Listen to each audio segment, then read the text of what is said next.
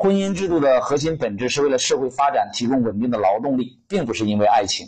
婚姻法从未要求人们为了爱情去结婚，只是人们自己认为婚姻是爱情的必要结果。婚姻本身的价值就是为了资源整合，嫁错人和不嫁人都不是婚姻的核心本质，经济才是。如果你很想结婚，那就不一定非要等到爱情不可，跟一个觉得差不多合适的人结婚也未尝不可。